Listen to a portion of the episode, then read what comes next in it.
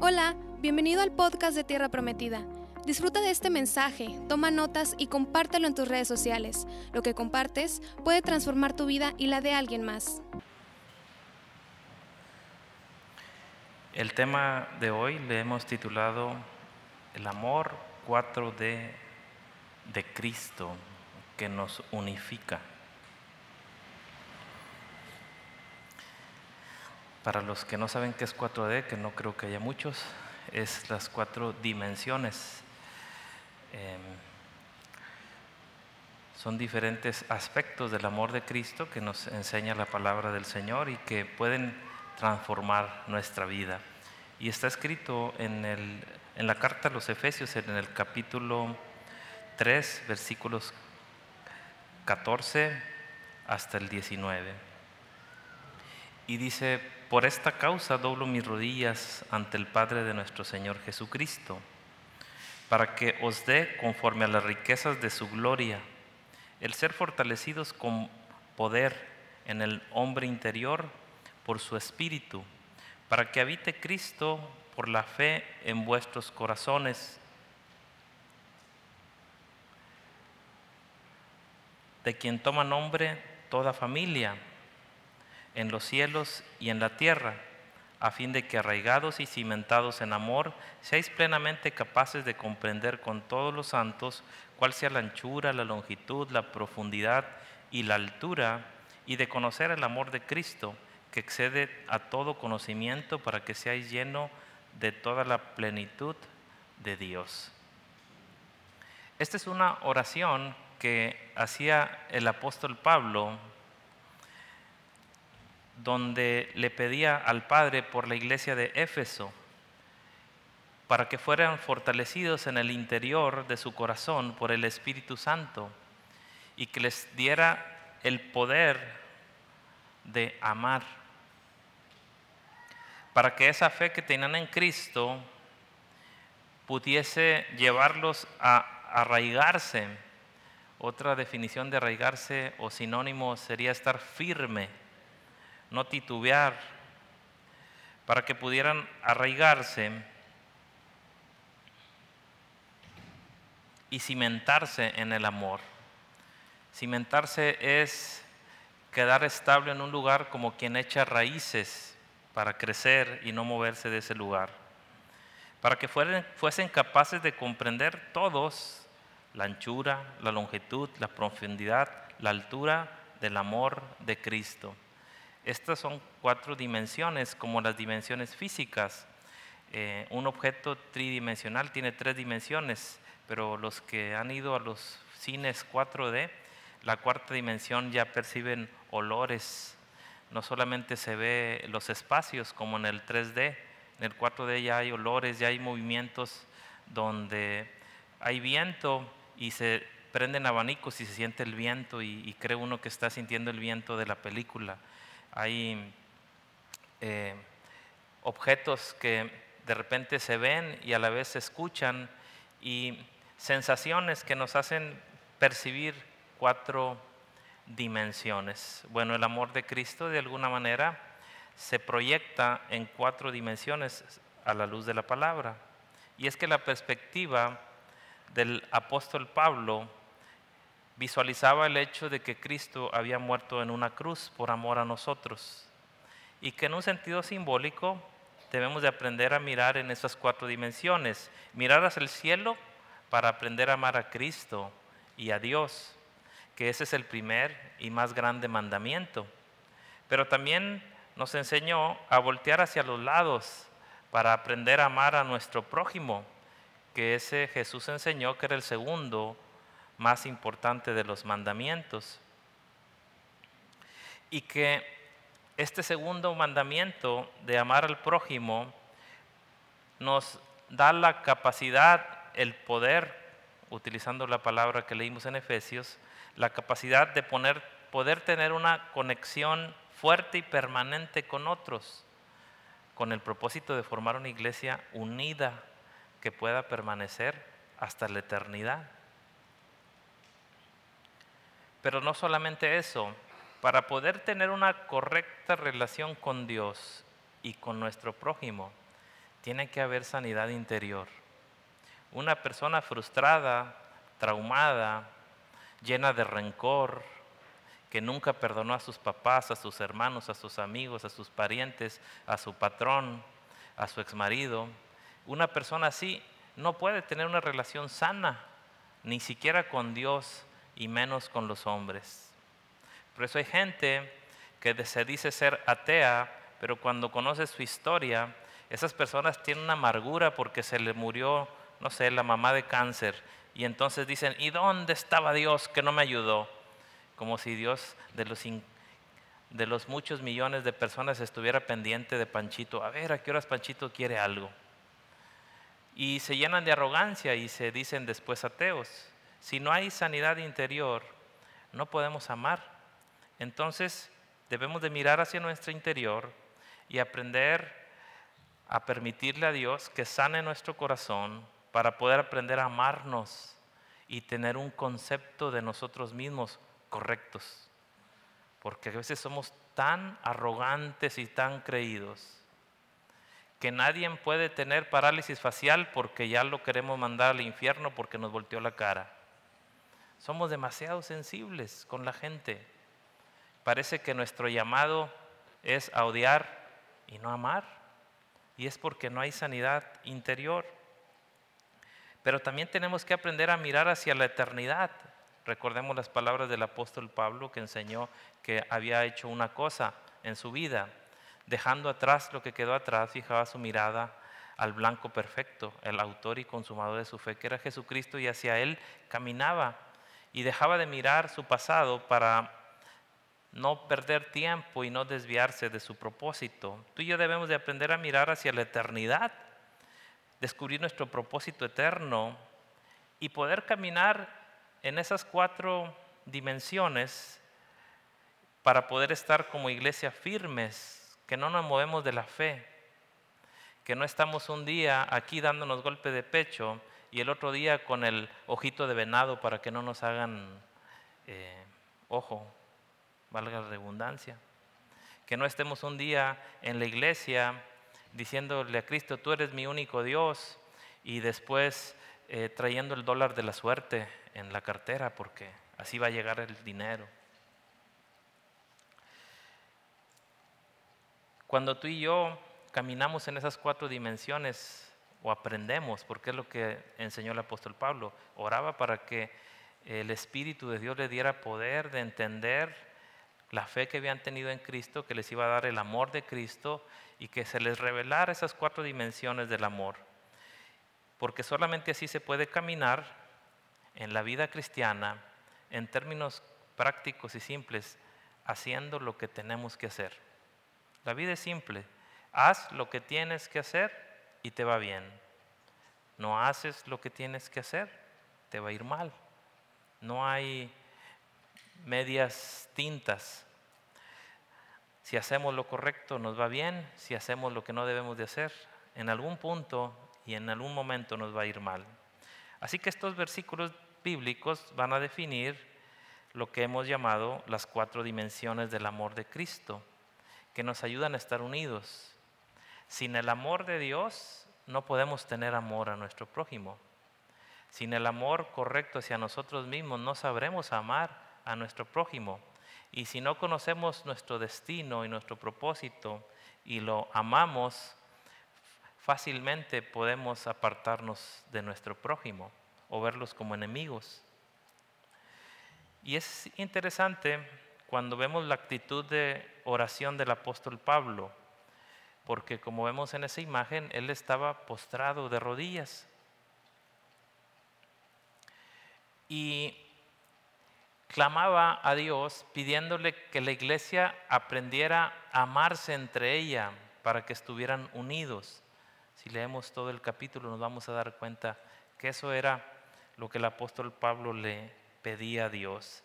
Y era tan importante para él en su corazón lo que le pedía al Padre, que se ponía de rodillas para pedirle que la iglesia aprendiera a amar.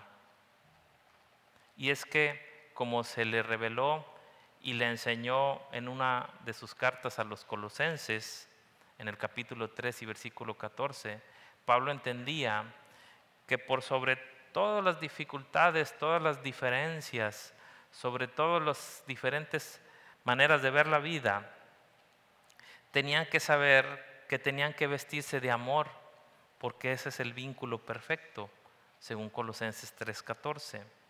Dicho de otra manera, sobre todas las cosas o motivos que hay para no amarnos, tenemos que aprender a amor, a amar, porque ese es el único lazo que puede dar una perfecta unión. Por eso también enseñó que el amor cubre multitud de pecados. Solamente alguien que ama puede perdonar, solamente alguien que ama puede tolerar, solamente alguien que ama puede dar una oportunidad, sobre, solo alguien que ama puede ayudar sin la intención de sacar propósito, sacar provecho. Y es que las primeras iglesias también tuvieron conflictos, porque no me van a dejar mentir. Donde hay dos o más personas, en algún momento se van a agarrar del chongo, va a haber conflictos, siempre, porque el ser humano es conflictivo por naturaleza. Va a haber diferencias, inconformidades. Así que el apóstol Pablo, uno de los temas continuos sobre todas las iglesias era que procuraran la unidad. Desde el principio se pelearon, no tenía mucho que había muerto Cristo en la cruz y resucitado, y ya se estaban peleando porque decían que se atendían mejor a los hebreos que a los griegos, y tuvieron que asignar personas para que pudieran cuidar esas situaciones que generaban inconformidades. Y es que la unidad es importante porque fácilmente aparecen los motivos de inconformidad y que divide a la iglesia. Una de las iglesias caracterizadas por esas inconformidades fue la iglesia de los Gálatas.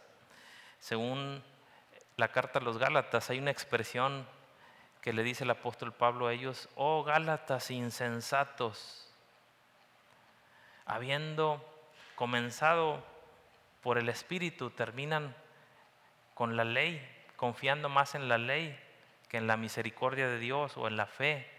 Dejan de confiar en la fe y empiezan a, confiar en sus obras. Y cuando alguien hace aún la obra de Dios a su manera humana, va a terminar generando división. Por eso en Gálatas 5:14 les dice a ellos que estaban queriendo judaizar a los gentiles y que se habían vuelto muy religiosos, les dice, porque toda la ley, esa ley que ustedes presumen, esa ley que ustedes quieren forzar a otros que no la conocen a vivirla, porque toda la ley está eh, en esta sola palabra se cumple. Amarás a tu prójimo como a ti mismo. Y luego les dice algo muy interesante que no sucede en estos tiempos. Pero si ustedes se muerden y se comen unos a otros, tengan cuidado, no se vayan a consumir. Aquí no se pelean. No, yo no he sabido nada de eso. Nadie se habla mal ni se mira feo. No, ¿verdad? Nada más los Gálatas. Y es por eso que el apóstol Pablo era muy insistente en la unión, porque hay mil motivos.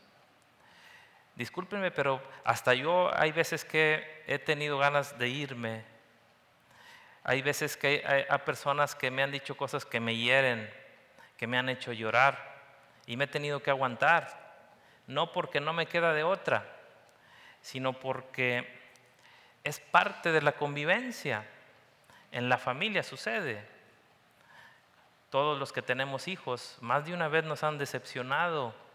A veces se siente uno que no, no entiende uno a quién quiere más el hijo, si a la cartera o al papá. A veces se, pierde esa percepción. Entonces, si eso le hacemos al papá, ¿qué le vamos a hacer a las demás personas? Y si no sabemos amar, con más razón. Es por eso que Pablo oraba intensamente por la iglesia de Éfeso, porque entendía la gran importancia de la unidad. Así que venía a Dios con una actitud de humillación y de súplica, pues reconocía que Dios, como lo dijo en otra de las cartas, es el Padre de los Espíritus, es el Creador de todo y de todos. En Él se origina toda la paternidad, tanto en, la, en el mundo material como en el cielo, en el mundo espiritual. Y en ese ruego le pedía que llenara la iglesia de esa fuerza en lo más íntimo de su ser para poder aprender a amar con el llamado amor ágape. Todo lo cree, todo lo sufre, todo lo espera, todo lo perdona, no busca lo suyo propio, etc. ¿Por qué? Porque nuestra naturaleza es amar condicionadamente. Desarrollamos mucho amor propio, que cualquier pequeño detalle nos ofende y sacamos la espada y tú me dices un punto de ofensa, yo te digo 20 mil para que veas. Así somos. Es nuestra naturaleza. Nos llenamos de arrogancia. Hay quien no sabe ser amigo, pero sabe amar a su familia. Hay quien no sabe ser amigo, pero sabe amar a su pareja, porque recibe algo. Pero si la pareja no le da lo que necesita, no todo es físico, también puede ser atención, actitudes de comer, etc. Entonces el amor, como dice el profeta José José, se acaba. Y aunque esté bonita, la belleza cansa, dijo él, ¿verdad?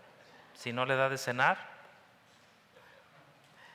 Pero hay quien ama, no solamente eso, hay quien ama, por ejemplo, un deporte, un hobby, un placer carnal e incluso literalmente el dinero. Me acordé de un chiste que decía que llega un amigo de Houston, era de Veracruz. ¿Qué pasó? Pues aquí trabajando en el puerto. ¿Y, qué es esto? Ah, mi casa de cambio. Oh. ¿Y cuánto tomas el dólar? Y luego le dice, ¿quieres saber? Lo tomo a bejos. Entonces, eso refleja cómo hay gente que literalmente toma el dólar a besos y se le olvida que huele a nacha de gringo. Hay gente que agarra creo que es de dos dólares y que para la buena suerte y no se lo gastan, ahí lo andan cargando porque creen que le va a dar buena suerte. Pero es porque aman mucho el dinero. También me acordé, y esto es real, en la noticia salió, en el sur del continente, un hombre acribilló a, puñaladas a su esposa porque se atrevió a tomar su auto sin permiso y lo manejó. Tanto amaba su auto que la agarró a golpes y, la apuñaló y terminó en la cárcel este individuo. Nuestro amor de hombre siempre es condicionado. La condición es que tenemos que recibir algo de alguien más. Si no, no amamos. Somos como los niños. Te aman mucho, pero no le das lo que quieres y dices que ya no lo amas y ya no te ama. Sin embargo, el amor de Dios es incondicional, tanto que Dios nos ama y nos tolera traiciones, abusos de confianza, a veces burlas, porque dice que inocentes, de repente sacamos unos chistes ahí medio tontos hablando de Cristo, eh, indiferencia, y aún así Dios no nos deja de amar porque el amor de Dios no es condicional. La justicia de Dios sí es condicionada, porque Él no puede dejar de ser justo, ni hace excepción en las personas, pero su amor no tiene condiciones. Es por eso que Cristo, siendo crucificado, mientras para que podamos entenderlo, lo habían golpeado hasta cansarse, le arrancaban pedazos de barba, lo cual es muy humillante para un judío, porque la barba representa autoridad, le arrancaban pedazos de barba y lo tiraban, lo escupían, le daban zapes, le pusieron una corona de espinas en la cabeza, lo crucificaron y todavía le quitaron su manto y empezaron a jugarse en suerte a ver quién se quedaba con él. Y él, en lugar de maldecirlos, les dice, Padre, perdónalos, porque no saben lo que hacen. Esto nos muestra que Jesús es la máxima expresión de el amor de Dios.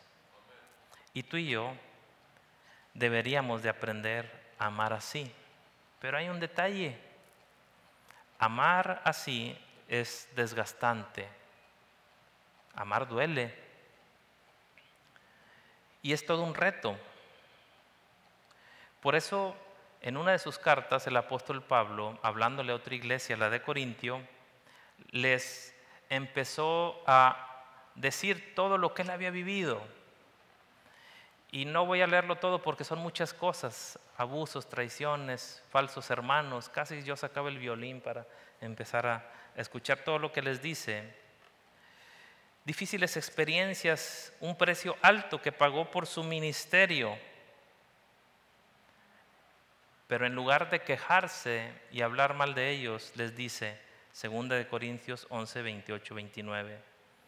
Además de otras cosas, lo que a mí más me preocupa cada día o lo que más me pega en mi corazón es una preocupación cada día por todas las iglesias.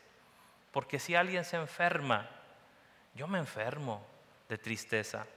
Porque si alguien llega y le engaña en la doctrina y lo hace tropezar, yo me indigno. Porque está arrebatando a alguien del reino. Pero no debemos de confundir el amor de Cristo en nosotros con nuestra capacidad de tolerancia. Una cosa es amar y otra cosa es humanamente tolerar. La gente que tolera sin amar se parece mucho, pero paga un precio. La gente que tolera sin amar termina frustrada, termina llena de arrogancia porque cree que se ganó el cielo por todos sus sufrimientos cuando guardó apariencia, perdón, cuando guardó su testimonio. Tolerar no es lo mismo que amar. El amor ágape es permitirle a Dios que nos vaya transformando poco a poco el interior con su poder, de tal manera que morimos a nosotros y ya no somos tan sensibles. Porque hay gente que le tiene que hablar con pincitas. Hay veces que, que está bien chaparrito y le tienes que decir, Señor alto, porque si no se ofende. Y es porque no hemos sabido amar.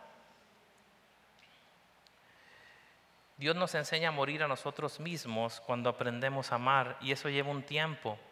Sí, hay momentos de crisis, pero aprendemos a amar como Cristo amó la iglesia, cuando tú y yo hacemos eso, entonces estamos permitiéndole al Señor realmente ser transformados. Pero, aunque el apóstol Pablo lo describió las cuatro dimensiones en un orden diferente, el orden correcto es, tengo que aprender a amarme a mí para dejar de ser sentimental, sentido y que todo me molesta y que todo lo veo como ofensa. Prefiero ser un tonto feliz que un listo amargado y que odia a todo mundo. Hace poquito hablaba con mi esposa de, ese, de esa situación y hablábamos, qué bonito es ser tonto. Hablábamos de de veras, y me salió del corazón, que yo quisiera ser tonto, porque un tonto es feliz. La gente observadora, la gente intelectual, todos tienen conflictos emocionales. Hablaba con la psicóloga anoche que estábamos eh, conviviendo en una cena, en un restaurante, y, y llegamos a ese concepto, y es verdad. Mucha gente que se suicida son gente mucho, muy inteligentes y tienen conflictos emocionales. Pareciera que la inteligencia va de la mano del daño emocional. ¿Y quién quiere vivir si no es feliz? Y Dios quiere ayudarnos a ser feliz sin ser tontos, porque aprendimos a amar, como Cristo ama a la iglesia. Así que volviendo a la oración del apóstol Pablo, donde él enfatizaba que el amor es un aspecto muy importante en la relación de la iglesia, le enseña a la iglesia de Éfeso que la fe en Cristo nos da la capacidad de amar como Él. ¿Cómo así que la fe te da la capacidad de amar? Bueno, si la fe viene por el oír y el oír la palabra de Dios, oyes la palabra de Dios, entiendes la palabra de Dios, la palabra de Dios toca tu corazón, te da fe, pero también te da la capacidad de amar. Nadie puede amar sin fe. Hablo del amor de Dios. Y nadie puede decir que tiene fe si no sabe amar. Y a veces creemos tener mucha fe, pero no sabemos amar. Entonces realmente no tenemos la fe que Dios desea que tú y yo tengamos en nuestro corazón. Y explica el apóstol Pablo que el amor de Cristo nos da dos características, nos da cimientos y nos arraiga. En términos de construcción, un cimiento podríamos compararlo con los castillos que van abajo y que sostienen la construcción para que no se vaya chueca. Por eso puse esa imagen. Esa imagen habla de la enseñanza de Jesucristo. Dice un hombre que construyó su casa sobre la roca, vinieron vientos, lluvias y su casa permaneció firme. Pero otro lo construyó sobre la arena, vinieron los vientos, las aguas y su casa se derrumbó. Entonces, la fe en Jesucristo que desarrolla amor por el prójimo, por Dios, por nosotros mismos y por el propósito de Dios para nuestras vidas, nos va a hacer nos va a cimentar, es decir, vamos a estar firmes como una casa que tiene cimientos, castillos abajo firmes. Aquí le llamamos en Matamoros zapata corrida o continua, algo así. Es un castillo que conecta todas las cuatro paredes, otro cuadro a mero bajo. Y aparte, esta iglesia tiene unos, creo que dados o no sé cómo le dijeron, otro huecote y luego encima el cuadrado y luego la continuidad. Así está en todo. Cada castillo que ven tiene, tiene, aparte de la zapata continua, tiene otro tanto para que esté firme. Y que aunque esta tierra en esta zona tiende a, a irse compactando y se van agrietando las casas, este lugar esté firme y así Dios, a través de la fe y del amor de Cristo, nos hace estar firmes en un lugar y nos hace estar arraigados, es decir, estables. Cuando alguien está firme y estable en una iglesia, es una persona que no se va a la primera ofensa. Puede el novio y la novia pelearse y dejan de ser novios y se sientan en las dos esquinas más alejadas pero no se van de su iglesia porque está firme. Si no está firme, se van. Cuando alguien está firme, el amor de Cristo está en él y no abandona su iglesia porque la siente como su familia. Pero no nos equivoquemos. Hay veces que no nos vamos, pero ¿cómo hablamos mal de nuestra iglesia? No, Dicen los árabes, si lo quieres vender tu camello, no lo hables mal de él. Y nosotros queremos vender nuestro camello. Nosotros queremos que la gente conozca el amor de Cristo que cambió nuestras vidas. Porque el amor de Cristo está en nosotros y nos enseña a amar a nuestro prójimo. Y en vez de chismearle lo que está mal de la iglesia, debería de chismearle lo que está bien del amor de Cristo y lo que Dios ha hecho en la iglesia, bueno. Eso es estar cimentado y arraigado. Cuando tú y yo tenemos fe, vivimos la palabra de Dios y nos hace estar firme en nuestra casa, de tal manera que puede venir un predicador que si tú quieres ora por ti se te paran los pelos como si hubiera electricidad. Pero no nos equivoquemos, como incluso yo he visto pastores que se han equivocado, de esos que salen en la televisión. Me recuerdo uno, era un lunes, me acuerdo, en una televisora decía, mi padre, vamos a ponerle nombre, Panchito, mi padre espiritual. Pasó una semana. ¿Cuál fue mi sorpresa? El mismo pastor, otro, Juanito, mi padre espiritual. Bueno, cambia de papá como cambiar de calcetines o qué. El apóstol Pablo enseñó, puede haber muchos maestros, en otras palabras, alguien que predique mejor que yo, pero dice, el, Padre solo hay uno. Entonces puede haber mucha gente elocuente, agradable, motivadora, que nos invita a irnos a otra iglesia porque cree que hace la obra de Dios. Qué equivocado. No por nada el cristianismo, lo digo con tristeza, tiene muy poco impacto sobre el país. Hay más adoradores de la muerte que cristianos. Iglesias más grandes. Interesante. ¿Por qué? Porque hay, por decir un número, 100 iglesias cristianas y los cristianos brincando de un lugar a otro. Y los cristianos de las iglesias nunca hablándole a otra gente que no va a la iglesia cristiana. Le habla a otros cristianos para jalarlos a su otra iglesia. Y creen que están haciendo crecer la obra de Cristo. Se están haciendo tontos. Tienes que arraigarte ahí donde estás, crecer ahí donde estás con gente nueva. Por eso lo dejé de decir hace algún tiempo, pero por años siempre les repetía lo mismo. No me inviten gente de otra iglesia. Si ellos están bien y a gusto en su iglesia, no los traigan. ¿Para qué? Es querer pescar en una pecera para pasar el pescado a otra pecera. Tenemos que llevar la salvación a aquellos que no conocen a Cristo.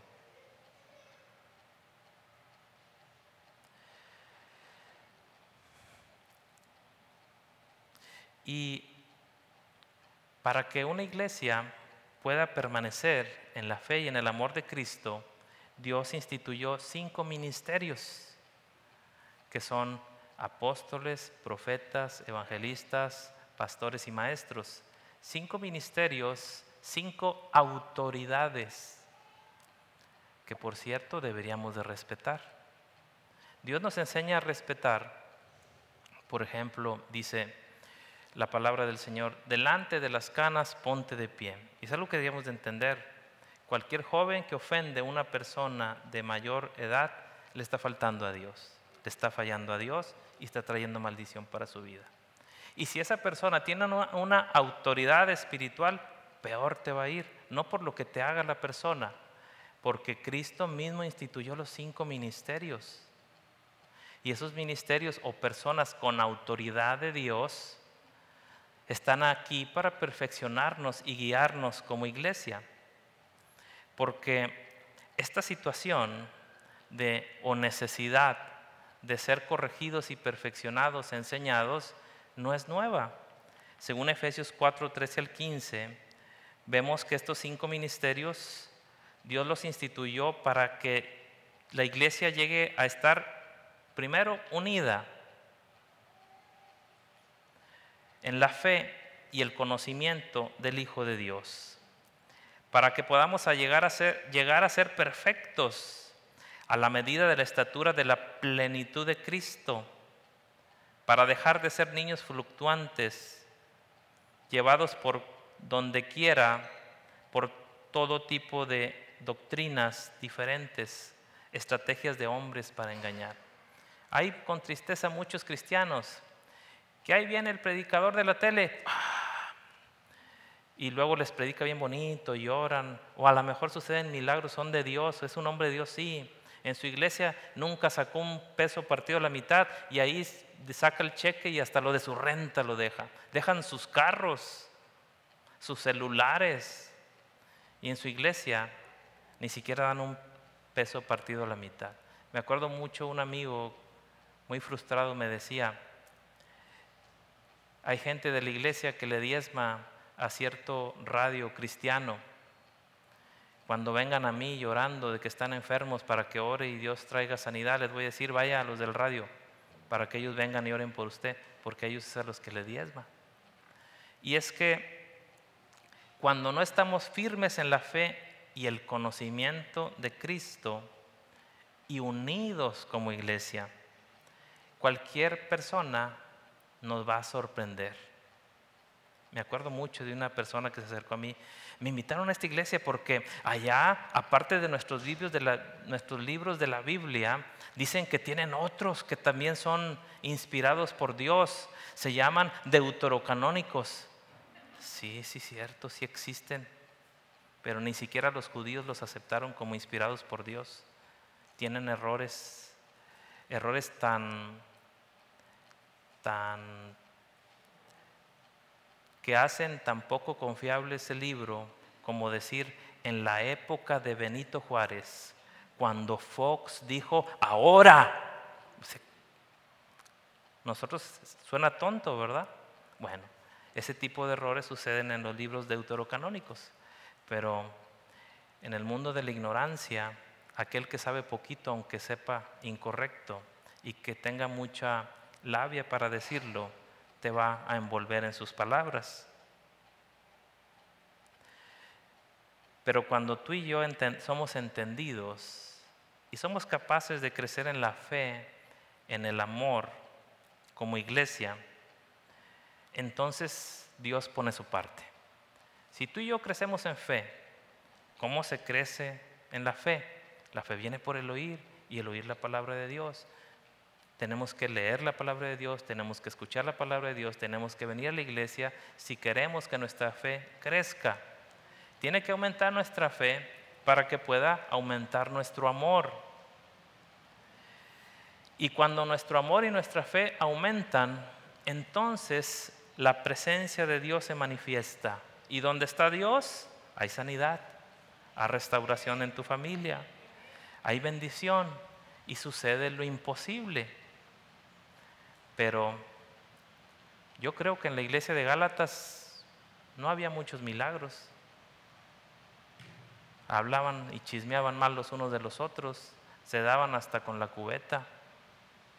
Y hoy en día hay gente que puede decir, Señor, ¿por qué oro y nunca sucede un milagro? ¿Por qué nunca ni siquiera he podido ver un milagro? Pues porque te vives mordiendo a la gente. Los que muerden, escupen, patean a su prójimo porque no lo aman jamás van a poder ver realmente la manifestación de Dios.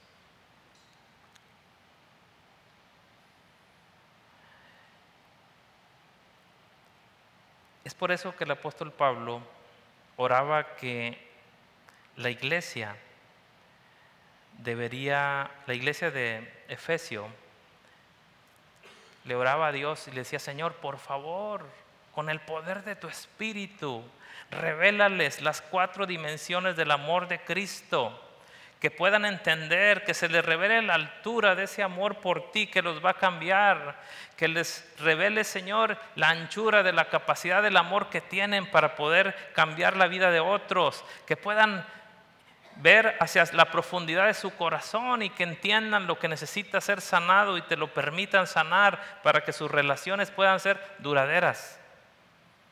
Porque hay gente que son buenos para ser amigos, pero amigos de un rato. Porque todavía ni le preguntan el nombre completo y ya le pidieron prestado dinero. Y pum, se van de la iglesia. O por ejemplo, una persona tenía un oficio de belleza y luego me enteré que todas las hermanas querían pintarse el pelo con él. Dije, ah, qué bien le va. No le pagaban. Y ya no vino. A los doctores nos hacen como los familiares. Está uno comiendo un pollito bien rico ahí en la Navidad y, oye, sobrino, tengo hemorroides, ¿qué me, qué me recetas? Tío, déjeme comer, no me hable de sus cochinadas. Suena así, pero feo, pero así de feo es que viene una iglesia a Cristo a, buscar de Cristo su amor y, te están preguntando y pregunte y pregunte. Pues búsqueme en el consultorio. Todo tiene su lugar y todo tiene su tiempo. Y tenemos un propósito que debemos de amar, descubrir, amar, alcanzar, desarrollar, porque en la vida se nos va en un abrir y cerrar de ojos. Y vamos a aprender esas cuatro dimensiones, pero el próximo domingo. porque si no nos vamos aquí hasta las 8 de la noche. Quizá va a tardar tres o cuatro domingos para que podamos aprender esto. Hoy fue solamente la introducción. El apóstol Pablo oró por la iglesia de Éfeso porque quería que el Espíritu Santo les diera el poder de amar como Cristo ama a la iglesia. Entendía la importancia del amor. Entendía que la fe no era suficiente, porque ni la fe ni los milagros son suficientes para que una iglesia crezca y permanezca. Se necesita amor, no el amor de compadre, un amor como el amor de Dios. Para que podamos entender ese concepto que a veces es difícil, hay amigo, dice la palabra del Señor en Proverbios, hay un amigo que puede ser más pegado a ti que un hermano. Y eso es verdad. Hay veces que uno necesita un favor y el hermano dice, no puedo, estoy bien ocupado en el cine. Y otro amigo dice, estoy trabajando, pero voy a meter un pase de salida para ayudarte. Dices, wow, este amigo sí me quiere. Entonces tú y yo deberíamos de aprender ese amor, porque ese amor nos va a sostener, ese amor nos va a unir y ese amor nos va a hacer sentir que estamos en casa. Tenemos que aprender a amar y el, que ama, dice la palabra del Señor, no descubre la intimidad de su amigo. No anda de chismoso. Ay, me enteré. Y andan chismeando. No estamos aquí para hablar mal los unos de los otros. Estamos aquí para hablar bien los unos de los otros. Estamos aquí para sacar lo mejor de nosotros. Estamos aquí para aprender los unos de los otros. Estamos aquí para conocer a Dios a través de ver a otros. Pero si uno ya llega con la espada en la mano, con la, el rechazo por frente como escudo, con la malicia de pensar que nadie me quiere, todos me escupen, mejor me como un gusanito. Dios no puede hacer nada. Pero cuando venimos de corazón sincero, entonces nos vamos a dar cuenta que sí podemos encontrar esos amigos, no todos, te soy sincero, pero con uno vale la pena formar parte de esta familia. Un amigo que te quiera, que te cuide, que te respete, que te apoye como lo debería de ser, hacer un hermano. Pero un amigo así, si tú y yo no sabemos amar, no lo podremos conservar. Porque una amistad depende de dos. Y para poder conservar una amistad sana que viene de Dios, tenemos que conocer esas cuatro dimensiones que vamos a aprender el próximo domingo. Cuatro dimensiones que pueden cambiar tu vida porque puedes hasta ser más feliz. A veces uno piensa, es que todos me tienen envidia, es que nadie realmente tiene a Cristo y la verdad es que uno parece que trae un pedacito aquí de algo echado a perder y anda con cara de fuchi con todos. Seamos sinceros. Sin embargo, la fe que ya tienes te puede llevar a amar, a amar a las personas sin condicionarlas, que sean de tu agrado. Es como un hermano. Yo a mi hermano le he dicho, las personas que más evito son como tú así como tú, esa gente yo no la aguanto ni la soporto, pero ¿qué crees? Eres mi hermano. y a pesar de todo lo que dice este, esta cosa, esta otra cosa me dice que eres mi hermano. Y ya me ha pedido como 20 veces dinero y nunca me lo regresó y me vuelve a pedir y le vuelvo a prestar. ¿Por qué? Porque es mi hermano. Porque amas. Yo no estoy hablando de que amar es prestar dinero. Lo que estoy hablando es que tenemos que aprender a amar. No sabemos amar. Y si no sabemos amar, no podremos estar firmes. Fe, amor, nos ayuda a que se manifieste la presencia de Dios. Por eso es que si leemos en muchos de los milagros que Jesucristo hizo, dice algo muy interesante que un día se los voy a enseñar más a profundidad. Y tuvo compasión de él. No tuvo lástima, tuvo compasión de él. Y lo sanó. Entonces, no puedes tener compasión de alguien que no amas. Pero no puedes amar a tu prójimo si no has aprendido a amar a Dios. Porque volteas a ver a Dios y le dices, Señor, ¿me amas? Así grosero, flojo, indiferente. Sí, así te amo. Y así quiero que ames a los demás. No, así no. A mí me gusta hacer, no que me hagan. A mí me gusta ofender, poner malas caras, eso, para que vean quién manda. Pero a mí no me gusta que me haga nada. Pero Dios nos dice, si tú debes de ser mi reflejo, porque dice que seamos, ya lo aprendimos hace poco, imitadores de Cristo. Una de las más importantes cosas que tú y yo debemos de imitar es amar, porque eso va a cambiar tu vida. Más fácilmente tendrás trabajo, más tiempo durarás en los trabajos, ganarás más dinero, tendrás apoyo cuando necesites, no te sentirás solo, crecerás espiritualmente te afianzarás, tendrás buena opinión de la gente de ti. La Biblia dice que más importante que el dinero es la, buena opinión que tengan las personas de ti. Y lo más hermoso, por amor a ti que supiste amar, tu hijo puede ser bendecido. No le podemos, ese es otro tema muy amplio, pero no le podemos heredar la salvación a nuestros hijos pero sí podemos heredarles la misericordia de Dios a nuestros hijos, aunque no se la merezcan. Por eso es que cuando leemos los reyes dice, por amor a David, tu padre. Y se lo reiteraba, rey tras rey que hizo lo malo de Dios, de los descendientes de David, por amor a David, tu padre, porque tengo un pacto con él. Y el hombre que sabe amar a Dios, Dios hace pacto con él, y por amor a ti, tu familia es bendecida. Vamos a ponernos de pie en esta tarde. Porque hemos aprendido la importancia del amor para permanecer firmemente unidos sin apartarnos de nuestra fe, de nuestra iglesia, para poder echar raíces que nos den sentido de pertenencia a esta familia que llamamos tierra prometida, para que nadie venga con novedades motivacionales y engaños y que nos quiera llevar de este lugar.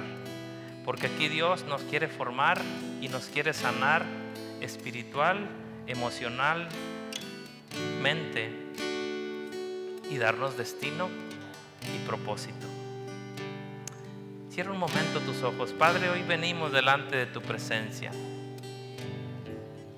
Somos conscientes que si hay algo digno de admiración y de amar en nosotros, es por tu gracia.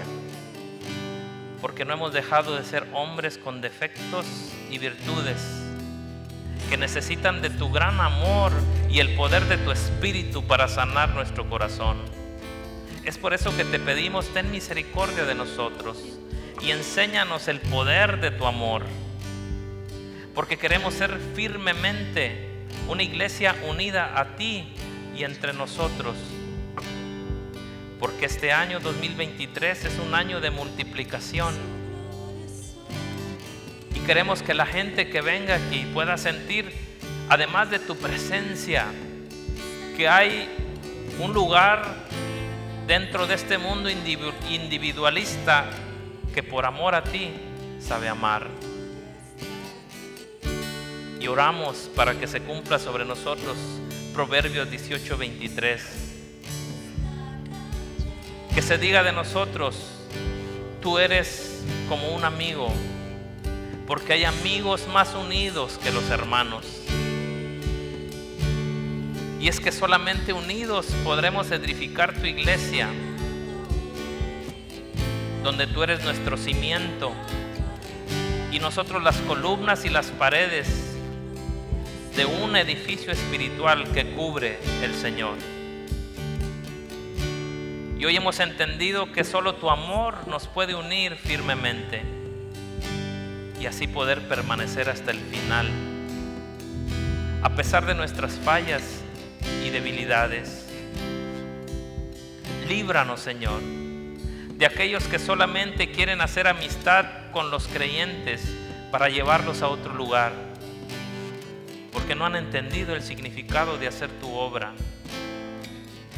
Abre sobre nosotros tu entendimiento para que nuestro cimiento sea la fe y no las emociones. Despierta los ministerios para que fluyan en este lugar y que este año 2023 sea tiempo de un despertar espiritual. Levanta a los evangelistas con poder, los maestros con revelación, los profetas con dirección de Dios, para que sea una iglesia fuerte y preparada